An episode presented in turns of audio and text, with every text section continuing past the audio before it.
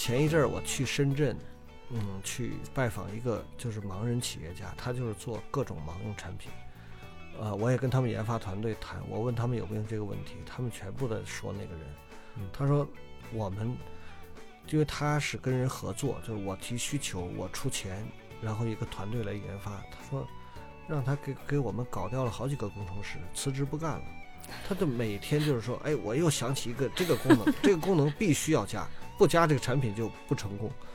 他说，那您昨天您怎么没一块说？昨天我没想到啊，这这不是很正常吗？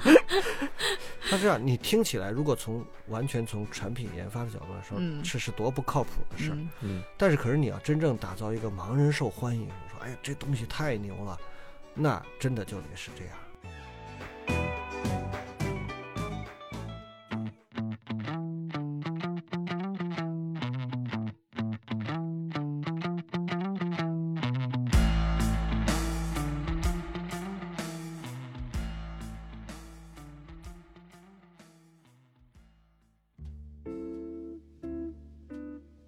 大家好，您现在收听的是中国盲文图书馆播客节目《第二视觉》，我是小五。这是一档关于盲人生活文化的播客节目，希望你能够在这档播客当中了解到以往你不常关注的群体以及他们的那些事。如果喜欢我们的话，您可以订阅中国盲文图书馆微信公众号，登录中国盲人协会网站或喜马拉雅、小宇宙、苹果播客搜索“第二视觉”收听我们的节目。也很欢迎您在留言区告诉我们您的想法和意见。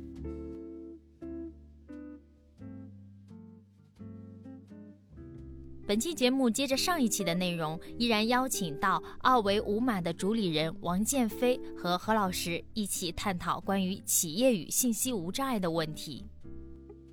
呃，我们在二零零四年的时候，呃，举办首届中国信息无障碍论坛。嗯，现在这个论坛已经快办到二十届了，已经是一个无论是这个单位还是国内信息无障碍领域里边非常具有品牌价值的一个论坛了。嗯，呃，当年我们在办首届这个论坛的时候呢，我们有一个演讲嘉宾是 IBM 全球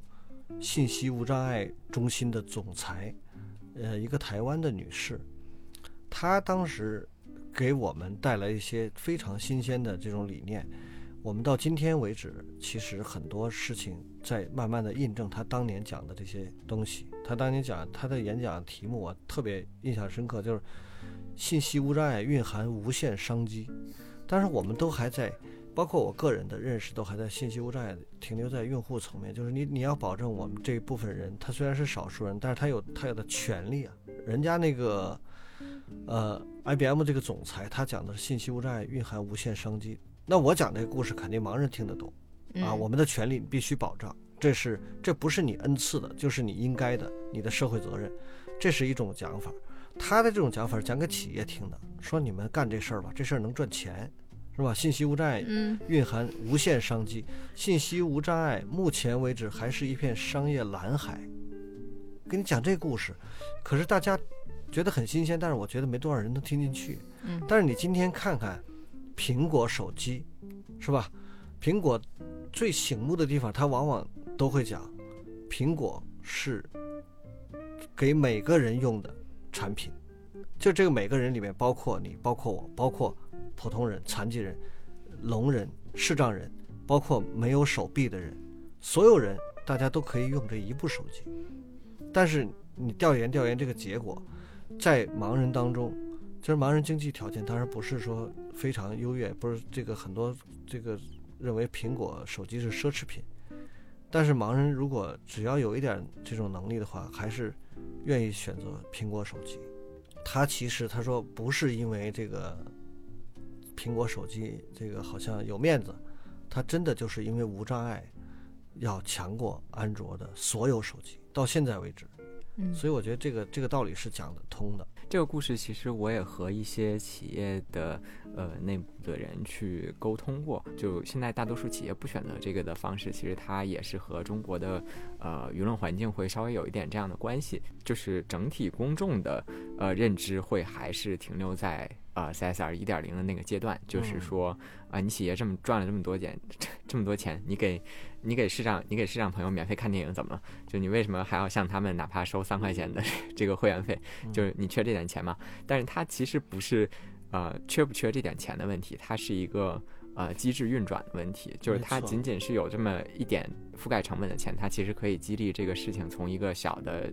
呃点，然后滚成一个越来越大的雪球，并且一直滚下去。对，就是一个商业模式当中出现的问题，还要力求用商业的手段来解决。如果商业手商业的模式出的一些问题都要用用非商业的、用公益的手段来解决，可能确实它没有积极性。嗯对。那建飞，在你这么多调研或者是研究的过程当中，有没有在信息无障碍方面某一个大厂或者是某一个互联网企业，他们已经逐渐在信息无障碍方面的这个认知或者他们这个做法已经比较好一点？有没有这样的个案？嗯我我来表扬一下吧啊。前面也说过了，首先你跟他们交涉这个问题，大家都很认真对待，这点我觉得从态度上是没什么可挑剔的。没有人说，哎，你们就别用了，你看你们看不见，还用这玩意儿干嘛？没有没有这种啊，都是很认真说，啊你说这个东西确实有道理啊，确实我们应该注意。但是可可是他不是老总，他都是下面的工作人员或者公益责任部的这些。公司大了以后啊，一定跟机关一样，大到一定程度就不同程度存在官僚主义的问题，是肯定的。就是它层级太多，报来报去，一个问题在上报的过程当中就消失在了程序当中，这是有的。所以我对他们都很理解。这第一个层面就是大家对态度，我觉得都够。那么第二个层面就是解决问题的这种效率，其实现在这几个大厂都还好，比如说像腾讯啊，我觉得，因为我们经常腾讯用的多呀，用的多就找他麻烦的机会就多呀。然后这个我们反馈的渠道也有，然后呢，大家都很畅通。就是这个，我觉得唯一不足的就是不够系统性，就是今天出个问题就改一个问题，明天这个问题在下次升级的时候又出来了，然后又改掉，啊等等。其实大厂都有这个问题，就是我觉得这几个头部现在相比对这个事情的重视程度要好得多。像这种，像支付宝啊，像这个蚂蚁啊，像这些都还不错。现在甚至有的时候还能主动上来找我们说你们信息无障碍这块有什么需求啊？我觉得这个跟几年前比那就进步太多了。嗯还有包括这个手机厂商也还是像华为啊，是吧？虽然有嗯差别、有嗯差距，但是他愿意改进，对，他在想办法说嗯能不能帮我们介绍点盲人工程师啊，像那个字节跳动前面还找我们说，你们能不能帮我们招个盲人测试团队，在我们这儿工作，我们付费啊？这种我觉得就是还是能看到诚意，就是说虽然我们从这个 A P P 从应用的角度来看还有问题，但是我我对这个事情，呃，这个认识确实也看到了另一面，就大家还是愿意做这事儿，还是没有停。可能因为，呃，说实话，可能高层还是重视不太够，所以，呃，没有取得预想的效果。但是能看到不少人在为此这个做工作，这是可以看到的。嗯，表扬完了，建飞，对，何管刚才从这个就是其实是从，呃，和这个大厂的沟通的角度去，呃，表扬了很多这个企业啊。啊就我我其实刚才在想，就是说，因为我刚好就是说完那个 CSR 三点零的那一段，然后所以我就想一想，哎呀，好像没有按这个 操作的这个这个企业，但是我我后来想了一下，有两个是比较贴近的案例吧，就其中。嗯，其实其实有三个，但是有一个不是信息无障碍的，嗯。呃，就是一个是一个其实是小米，就是嗯。它内部其实会把那个听障的那一部分的一些嗯产品，它呃做了一些成本上的调整，就是它不再视那个为一个呃成本性的部门，就是不不不不把它就是当成说我是要做一个呃营销的事件，或者是做一个声誉性的回报，而是把这个听障相关的呃音频相关的这个技术呃放到他们的技术预研的那个科目，就是预研发的那个科目下面去去嗯去算。正常他在做这个呃小爱同学或者是小爱音箱的时候，嗯，我就需要做这些技术的预研发，嗯然后那这些技术可能在投入到最广泛的啊产品应用的过程中，它可能还有一些差距，包括嗯像语音合成啊，然后像一些方言的识别啊什么的，呃，但是没有关系，就是我可不可以先把这个技术呃简单封装成一个产品，去帮助一部分听障的人先用起来，就是去解决他的需求，然后在这个过程中，因为有了这些听障人群的呃日常的使用，然后也就。也就帮助他其实能够更好的改进他的技术，因为就开始有人会给他提 bug 了，说你这个识别不对啊，或者是你这个合成的有问题，语音语调都不对。这个时候他其实技术进步更快，他这个技术就能更呃快速的推进到实际产生商业价值的那个那个部分。这个是小米的例子，然后还有那我我我我再插一句啊，我们必须得稍微重一点表扬一下小小米，因为小米它到最后呢，它。其实他还呃孵化了一个呃盲人的呃这个就业团队，数据标。记啊，对他那个数据标注，嗯，呃，这个有有不少盲人在为他工作，他也是这种付报酬的，所以实际上从我们盲人多元就业的角度来看，哎，发发发明了一个新的就业的品种，呃，解决了，当然他不可能很多人，嗯，但是他确实也有些人在在为他工作，这种这种工作本身呢，他。小米把它看成一个，就是它对它产品也是不断的完善的过程，然后又本身又可以回补这个信息无障碍，因为这些人他参与到小米的工作当中，他如果遇到问题，他们也会也会有更有效的渠道来反馈。我当然觉得这个也也是非常好的。对，然后你接着表扬。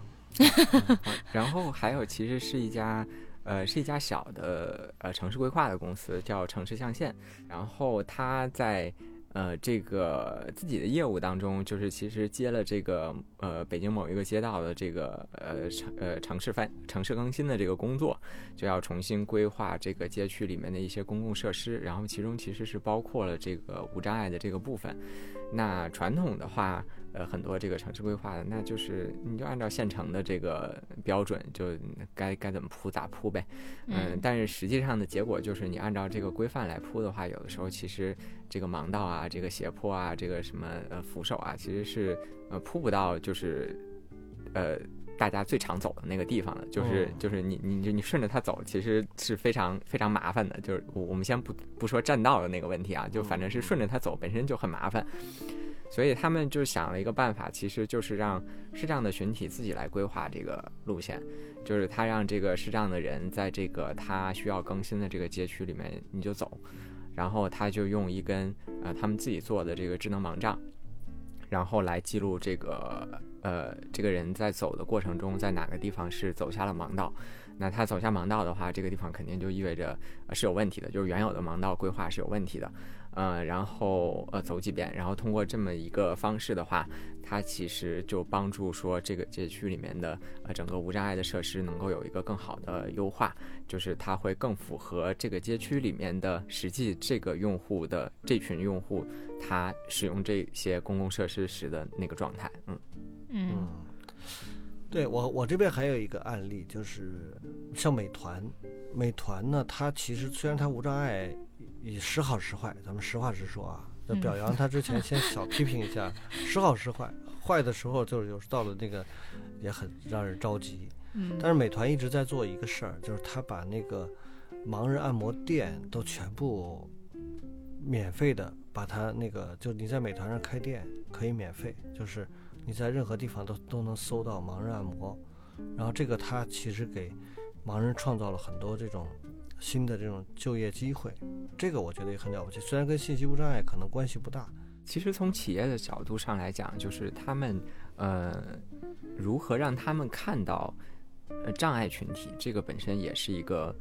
呃，也是一个，也是一个障碍，就是 对，是是，对，就是因为，嗯，可能早早年的互联网产品啊，就是做用户调研的时候，还会更多的依赖于啊焦点小组、用户访谈和呃调研问卷的这种方式，就这种方式反而是更容易呃接触到呃障碍群体的，不管是视障啊还是听障。但是，嗯，现在的呃现在的这个用户研究的方法，尤其是对一些。啊，大型的产品来说，它主要是依赖于数据分析，就是用户行为的挖掘，嗯，就是你的 App 里面的每一个按钮、每一个呃页面都是有买点的。你在一个页面停留了多久，点击了什么按钮，然后点击了按钮之后，下一步做了什么？它其实是这样的一套呃分析的机制。然后基于这个分析的机制，它会上不同的呃 A/B test 的策略。就我给呃呃 A 组用户呃把界面改成那样，B 组界面用户呃用户界面改成那样，然后测了一下，发现 A 组的效果更好，那我后续迭代可能就往 A 组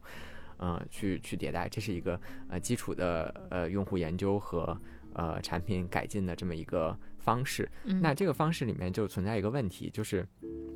我压根儿没用过，没被看见。对，一个是就是我我这个 app 门我都进不去，那我怎么被研究呢？然后另外一个呢，就是啊，市场用户也不会在这个呃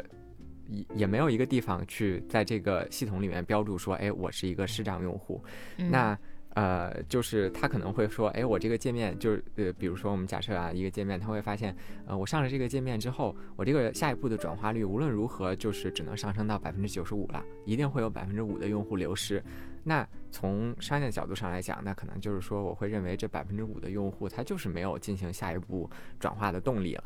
啊，那。有没有可能，实际上这个里面百分之五里面是有视障的群体，它是停留在这个页面，它卡着过不去。但是从数据分析上看不出来，是看不出来的，因为它没有办法单独把这一部分卡住的用户提取出来说是因为他是视障，或者是因为听障，或者是因为肢体的障碍，这个也是一个问题吧。其实是相对来说，我们称比较现代的用户研究的方法，在这个领域。呃，应用起来是有些困难的。嗯，不奏效。对对对，说到这儿呢，我觉得也现在信息无障碍的这种技术的进步，还有就是实际用户体验的不断的变好，其实还有一个大家看不见的一个原因，是因为其实用户也在成长。就是你过去，如果你及时做这种访谈的话，你找盲人来用，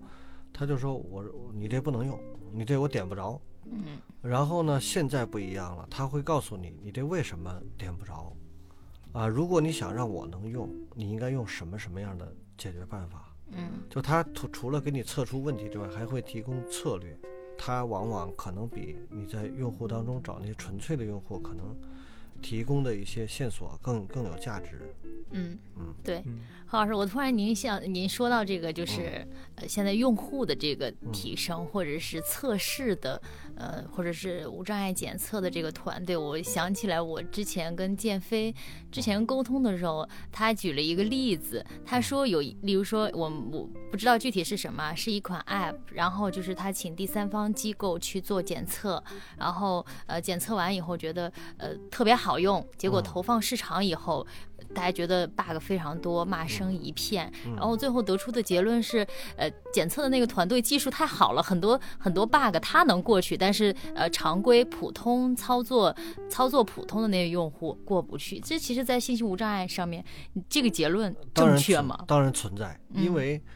呃，每个人信息就是使用信息化设备的这种能力，它是不一样的。嗯啊，你比如说，呃，有一点视力的。它会障碍就会小太多，嗯，呃，比如说像低视低视力四级、三级的，甚至不用读屏也没关系，把字放大点，什么事儿都能解决。那比如说全盲的，对于信息技术这种能力不是太强的，那可能就是有这个问题。你看前两天我们我们不是提供给一个呃一个盲盲用电脑嘛，他就完全用不了。其实我用着还挺好的，嗯，那当然他就是说。一个有熟练程度的问题，一个是他从来没有接受过这方面的可能基本的训练没有，嗯，那可能确实也不一样，所以这个事儿存在，但是它不是唯一的答案。我想着，因为就是很多 app 里面，即便是像像您像君君，就是过不去。你你们这种信息无障碍的或者是软件操作的这种水平，应该是非常高了，但是它。就是也是有过不去的，像您说到的，确实还是有很多的障碍，这应该是不是单向的原因？对对对，它是很多因素呃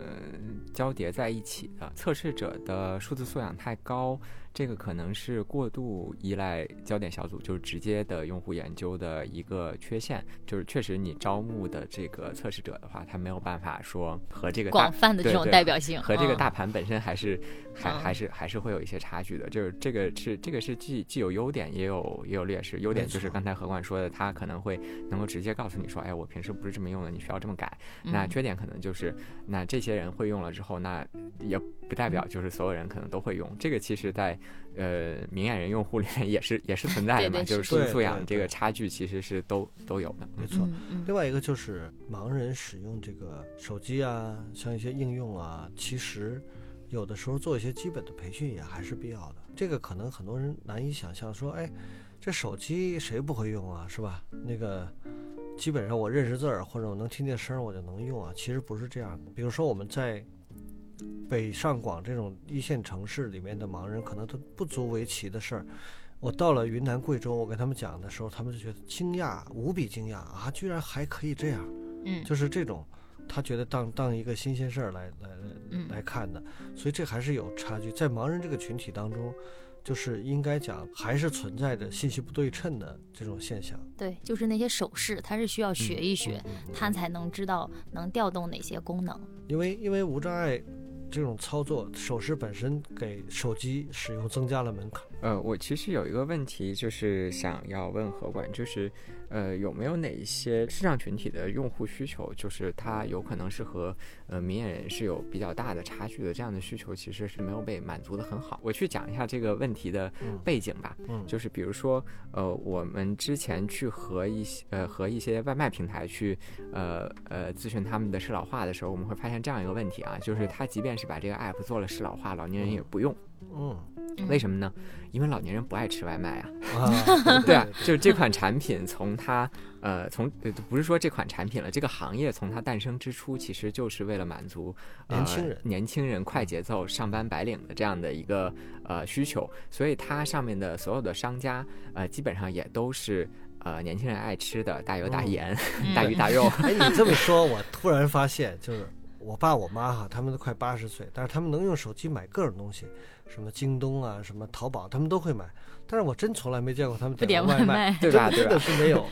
对，就是我觉得这个是一个呃，就是我观察到的一个事情，就是我们现在说的，不管是呃适老化也好，还是信息无障碍也好，它其实还是基于说我们之前说，嗯，我这个行业啊有一些产品上的下限的问题，就是导致了这部分人他没有办法用。我们现在解决了。然后我其实想问的是，就是有没有一些原生的这个群体的需求是没有被现在解决的？呃，我我是说，我讲一个例子吧，但是它解决了啊。我讲一个例子，呃，比如滴滴打车这款应用，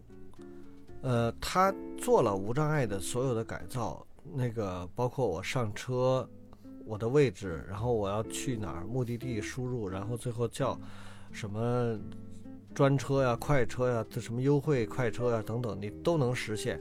但是这还没有闭环，因为它这个应用比较有特点，它不是说你完成了手机上操作就完成了，它最终完成它得把你送到目的地才叫完成。嗯，所以后面还有一部分就是通过无障碍解决不了的，比如说我在路口等车，车也找不到我，我也找不到车。嗯，那一般那个司机会打电话，就说：“哎，我来了啊，我这车到了。”然后我是因为有车牌号嘛，手机上我们也能读到，可是我又看不见车牌号。然后那司机说我，我这打着双闪呢，双闪我也看不见。对，所以这怎么办？这就是说，实际上你在当初做这个事儿的时候，就是这个它不在手机无障碍的需求里头。现在我们解决的方法就是把所有的只要是盲人的，你愿意的情况下，我们把它给提前。标记就是我们这边，呃，会有一个，呃，这种就是数据身份识别，因为我们知道哪些人是盲人，这个是我们是知道的。你只要填残疾证，我们就知道你是不是盲人。我然后我们再告诉滴滴，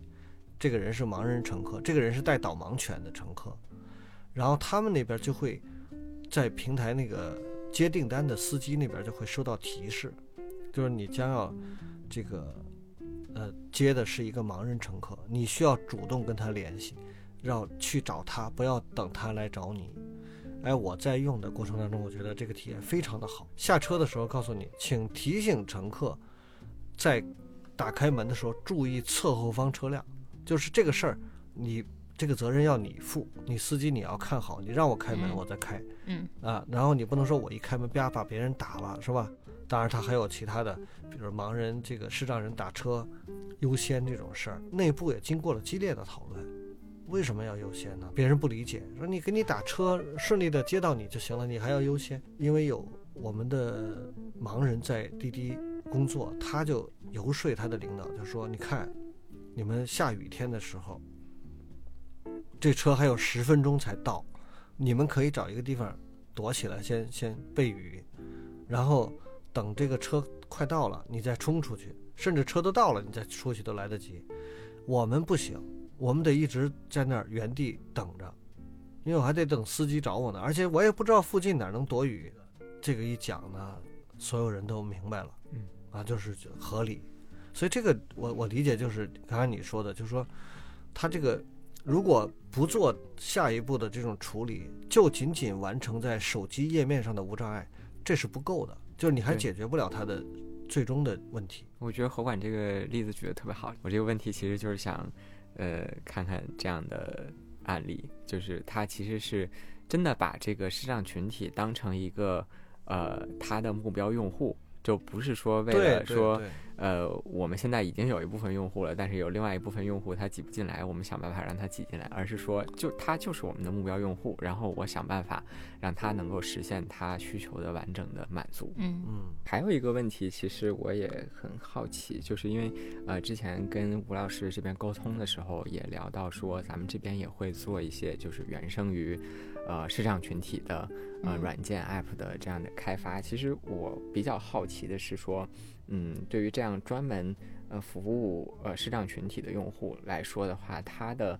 呃产业它的产研流程就是会和呃一般的有什么区别吗？或者是说它大致是一个什么样的流程？呃，我们首先是这样，因为那个我们这边自己以前软硬件也都做过，那么比较比较成功的产品吧，就是我觉得阳光听书郎是一个比较成功的产品。这个过程是怎么产生的呢？首先是因为，呃，它来自于盲人，就是说他这个需求来自于盲人，说我特我们特别想有这样一个东西，这个东西尽管是没有啊，让我们想象的能不能有这么一个东西，我们用着就方便了。什么样的东西呢？就是我走到哪儿，我都能听那个文本的小说，因为很多按摩师在按摩店里面等待那个上钟的过程当中大把时间。然后呢，能不能说市面上有这样的，但是它有个缺陷，它就是不能菜单都不能读，就是目前是什么状态我也不知道。那好，这又是个需求。他说那能不能同时我还能录点音？就是比如说当年没在没有手机那么方便的情况下，小五跟我说，我给你留个电话，我的电话是幺三九什么什么什么，那我也记不住，我手头也没有写字的工具，嗯我就把它录下来。来来来，我打开录音，你说一下。你小五对着这个东西说，我的电话是幺三九什么什么什么，我叫武慧敏。哎，我就等于相当于把他电话记下来了。嗯他有这个东西，然后呢，我们根据这个一一看评估一下，哎，这事儿我们大概能做，呃，现成的技术我们能做，然后我们就去研发做了这个东西。实际上，说实话，我们这种就是我们的产品研发，它不是一个基于这种商业的这种考虑，也就是说，其实在研发的过程当中，没有想过能不能赚钱，也没有想过能不能收回成本，因为反正是盲人需要。我们最重要的就是说，你这个钱花了以后，哪怕没有收回成本，或者说，呃，仅仅收回成本没赚到钱，没关系，只要是盲人需要的，我们大概还能交代得过去，就是没有人没有人来质疑我们说你们为什么要干这个，费力不讨好，花那么多钱，然后全嗯全白搭了。这种事儿，你像我们做的很多事情，你比如说盲文书，肯定是不赚钱的，嗯啊，这这里面就没有生意，全部都是公益，啊，盲文书无障碍电影赚钱吗？肯定不赚钱，不能赚钱。有的事儿是根本不赚钱，有的事儿是根本就不能赚钱，就必须是这种保持成本的这种销售。有的甚至国家给钱说你不要考虑成本，盲人需要赔了就赔了，啊，嗯。所以我们是从这个角度，嗯没有更多的商业逻辑的考虑嗯。啊，是这样的。我觉得特殊的地方就是不断的跟需求需要碰，嗯，因为这个需求，你真正做盲人产品，因为我们和那个其他产品不太一样，就是我们一起头就是为盲人做的，嗯嗯它不像别的说是我我是做了一个产品让盲人能用，顺便能用，嗯我们这个就是说，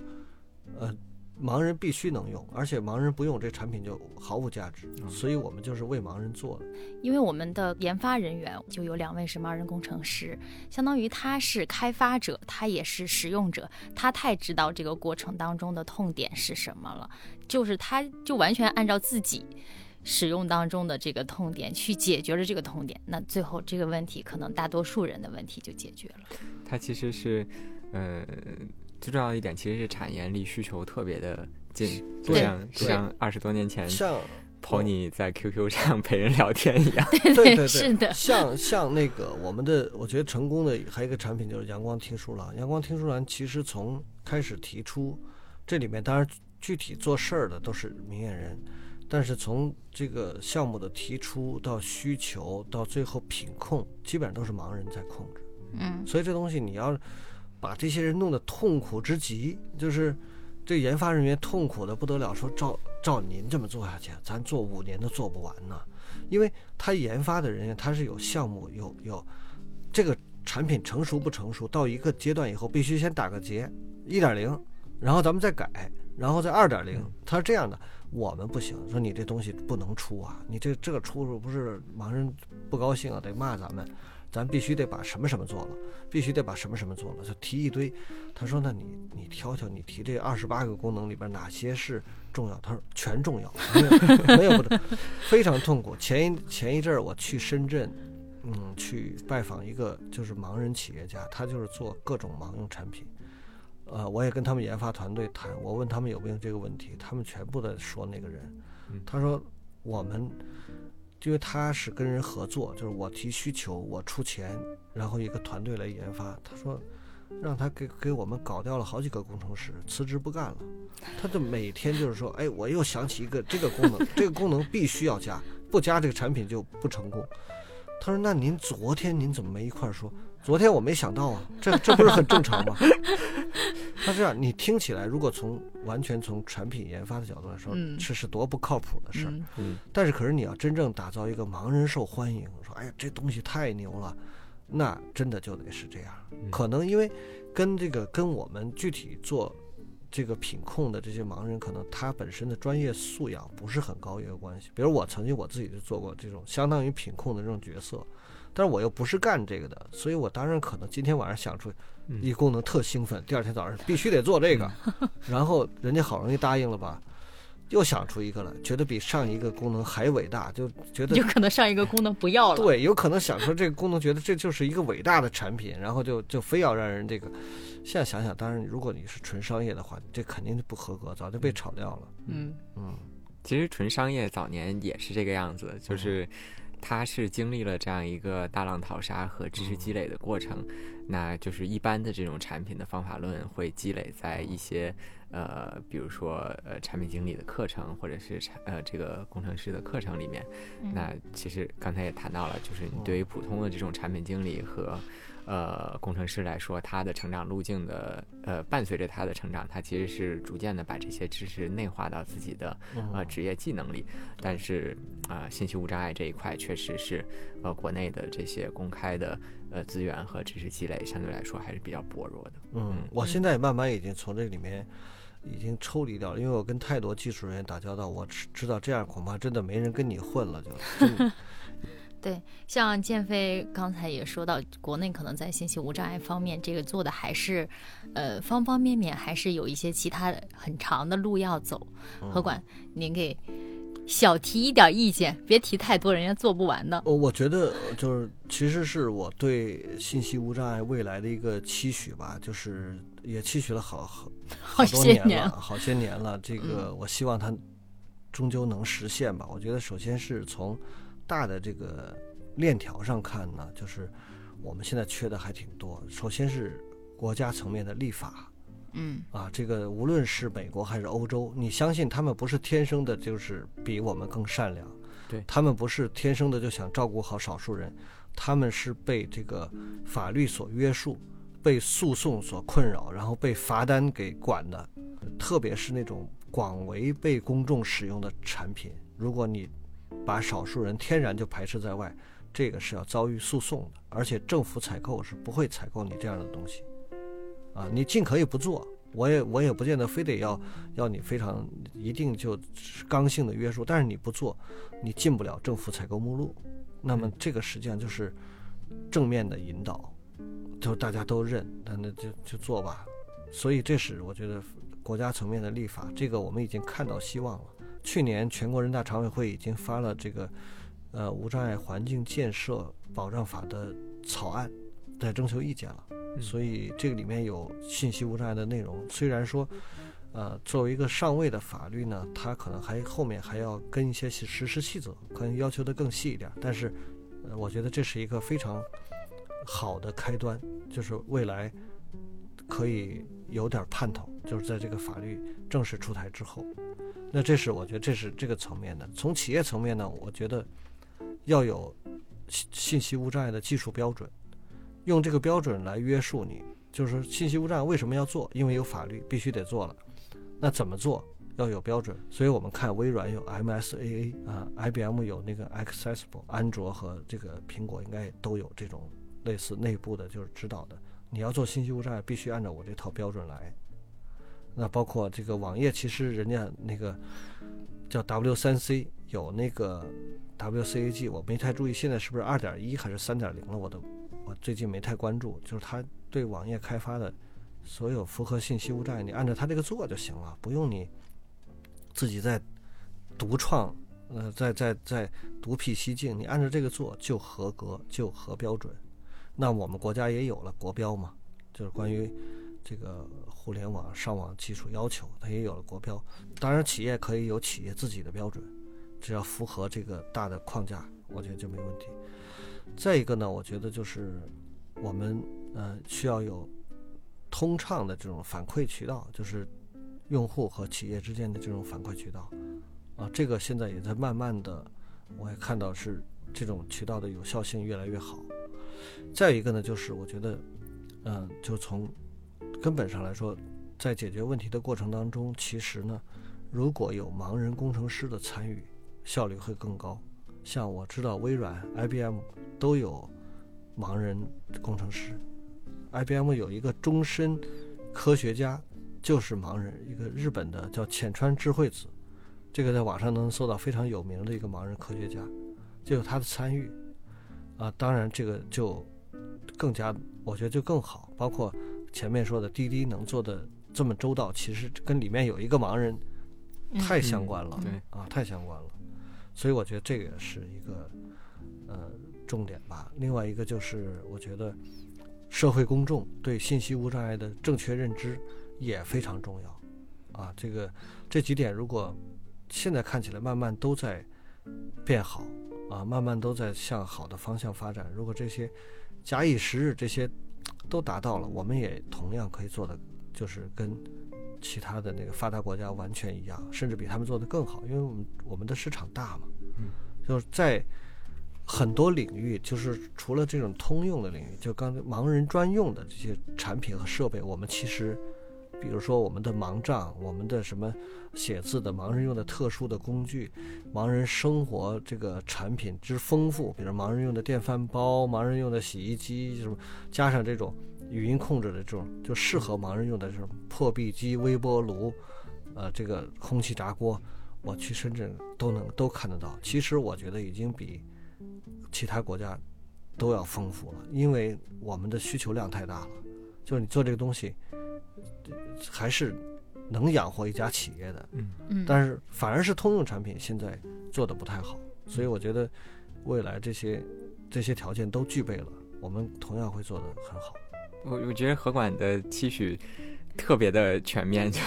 就是确实确实这个信息无障碍领域，就是作为企业方的话，其实要做的事情还是挺多的。从我工作这个立场的呃的期许，我其实是觉着，呃，我希望就是国内的企业能够，嗯，就是既然已经有欧美的这样的一个。呃，前呃，就是说他其实是一个目标，或者也可以说是一个他曾经走过的这么一段路也好，我们其实是可以呃尽快的这个把这个路赶上去，甚至可以说是弯道超车的。就是未来可能会有这些相关的法律出来作为一个最基础的保障嘛。那这个合规出来之后，对应的就是罚款。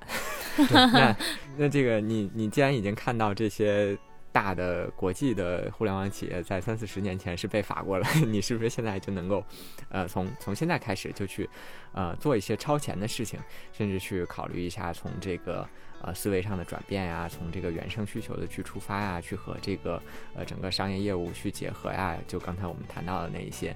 那模式去去做，就把这个事情在。呃，整个就是让，其实是让这个整个事情的进度变得更快，我们可以在更短的时间内达到这样的一个相对来说大家都比较满意的状态。嗯。